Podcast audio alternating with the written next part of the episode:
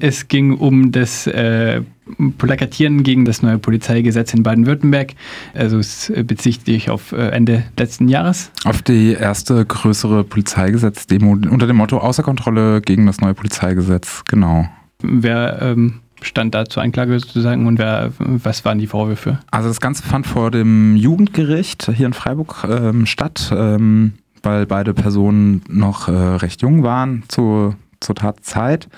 Vorgeworfen wurde ihnen ähm, gemeinschaftliche, gemeinschädliche Sachbeschädigung durch Veränderung des Erscheinungsbildes der Stadt. Heißt übersetzt? Ähm, ihnen wird vorgeworfen, Plakate an Mülleimer ähm, angebracht zu haben.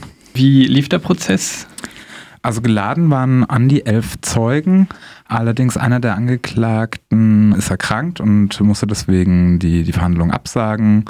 Und da wurden äh, wohl mehrere Polizisten aus Bruchsal ähm, wieder ausgeladen. Was da nämlich war, dass ihm auch noch andere Sachen vorgeworfen worden sind und die da hätten mitverhandelt werden sollen. Das ist dann nicht passiert. Die ganze Verhandlung stand so ein bisschen unter den, den, dem Motto äh, warten auf den einen Zeugen, einen, einen, einen Polizeizeuge, der eben nicht zur Ladung erschienen ist.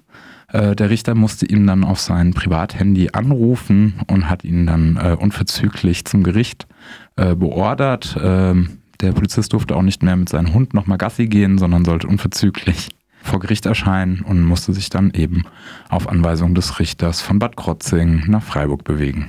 Okay, war dieser Zeuge irgendwie von besonderer Bedeutung oder war auch seine Abwesenheit eventuell auch von besonderer Bedeutung? Ähm, das war halt einer der Beamten, die damals wohl diese Gruppe, die den vorgeworfen wird, zu, plakatiert zu haben, ähm, eben vorläufig festgenommen hat. Und der Richter wollte eben mit ihm reden. Andere Zeugen wurden wiederum ausgeladen, dann wieder aber spontan eingeladen, weil die Angeklagte nach eben den einen Polizeizeugen gefragt hat, warum der wieder ausgeladen worden ist. Da hatte der Richter aber gesagt, naja, das ist der Sachbearbeiter, der hat den Fall ja nur auf dem Schreibtisch, der kann mir ja gar nichts konkret zum Tathergang sagen. Das Ganze endete dann mit einem Freispruch. Wie kam es ähm, dazu oder wie hat das Gericht das ähm, gerechtfertigt? Naja, also erstmal wurden diese ganzen Zeugen angehört und befragt. Das fing halt an mit dem Geschäftsführer des Enchiladas, der von seinen Mitarbeitern darauf hingewiesen worden ist, dass am Karlsplatz eben eine Gruppe von drei Leuten ähm, ein Plakat an einen Telefonzelle angebracht hatte und er hat daraufhin halt die Polizei verständigt, weil er so ein bisschen Befürchtung hatte, dass die Schaufensterscheiben von den umliegenden Geschäften vielleicht noch äh, bekleistert werden könnten und er das ja nicht so schön findet, wenn dann die Schaufensterscheiben bekleistert sind. Daraufhin ist äh, eben diese Streife dorthin, das kommt so in der Befragung raus als sie da ankamen, kamen schon drei Leute entgegen, einer mit Fahrrad. Der mit Fahrrad konnte auch äh, fliehen, der wurde dann auch nicht mehr festgestellt. Und die anderen zwei äh, Beschuldigten wurden dann eben von einem Polizisten angehalten und dann eben mit auf die Wache genommen zur Identitätsfeststellung.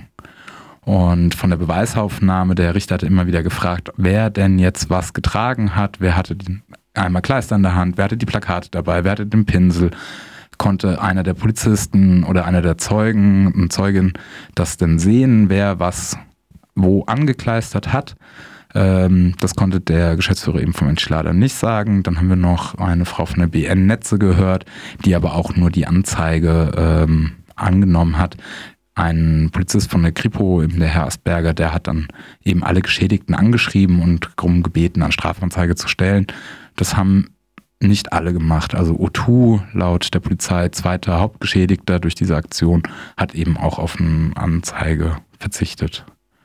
Und eben aufgrund der Beweislage hat dann der Richter freigesprochen. Die Staatsanwältin hatte eher mehr Arbeitsstunden im Bereich von 25 Stunden gefordert, lobte allerdings auch das politische Engagement.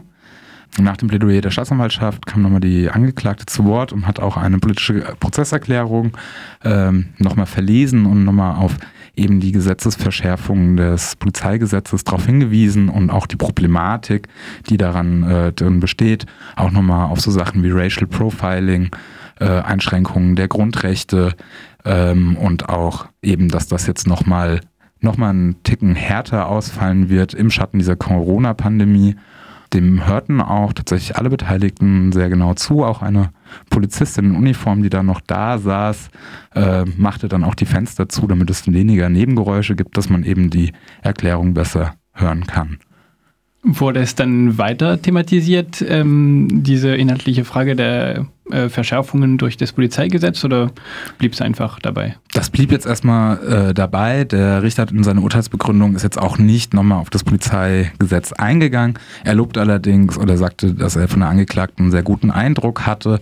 Äh, er mahnte sie nochmal doch in ihrem politischen Engagement im äh, rechtlichen Rahmen zu bleiben und eben dieses Wildplakatieren zu unterlassen. Ansonsten lobt er eben diese politische Anteilnahme äh, der Angeklagten also ein positiver Ausgang von der ganzen Sache. Ein bis jetzt positiver Ausgang. Ähm, das Urteil wird halt erst in zwei Wochen rechtskräftig, wenn keine der äh, Parteien Rechtsmittel einlegt. Ich vermute mal, dass die Angeklagte mit dem Freispruch jetzt keine Rechtsmittel einlegen wird. Was die Staatsanwaltschaft jetzt dann macht, ähm, bleibt abzusehen. Und äh, von dem anderen äh, Angeklagten, das Verfahren wurde abgetrennt. Da wird es dann auch nochmal ein Verfahren geben ich werde auch versuchen, den Termin rauszufinden und versuchen dann auch hier nochmal darüber zu berichten, wie dann das Verfahren ausgegangen ist. Vor allem, weil es da auch nochmal um Hausfriedensbruch geht, wohl um die Mozartstraßen 3 Besetzung, die ihm auch vorgeworfen wird. Da bleibt es dann auch spannend, wie da der Urteilsspruch ausfallen wird.